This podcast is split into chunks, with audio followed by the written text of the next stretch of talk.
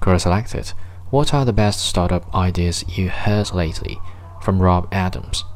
Koverse Big data done correctly. Solving the security, ingress, indexing, searchability, duplication, and interrogation problems of big data.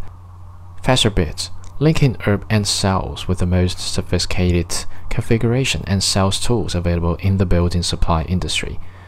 Emotive Labs Gift Starter enabling multi-currency multi-pay payments in any shopping carts to capture new customers, enable group purchasing. Gift Starter is the insertion strategy to prove the concept. Variat SaaS slash cloud-based statistical process control for manufacturing, replacing antiquated pencil and paper SPC in most manufacturing sites with cloud-based supply chain visible quality assurance. Minima Manage data and storage intelligently for the first time.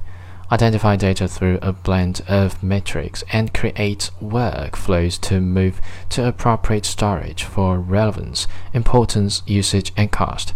Storm Sensor combining IoT slash green in storm water management space.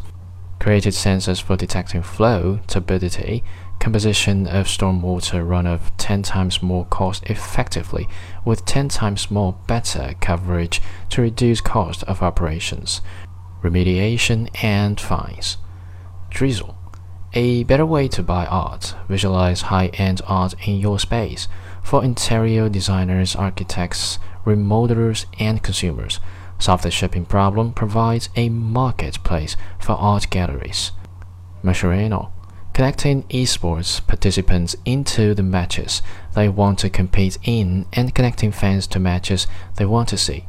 Drone seed, forest management, mapping, analyzing, and replanting via drones substantially reduce cost and improve results for the forestry industry globally.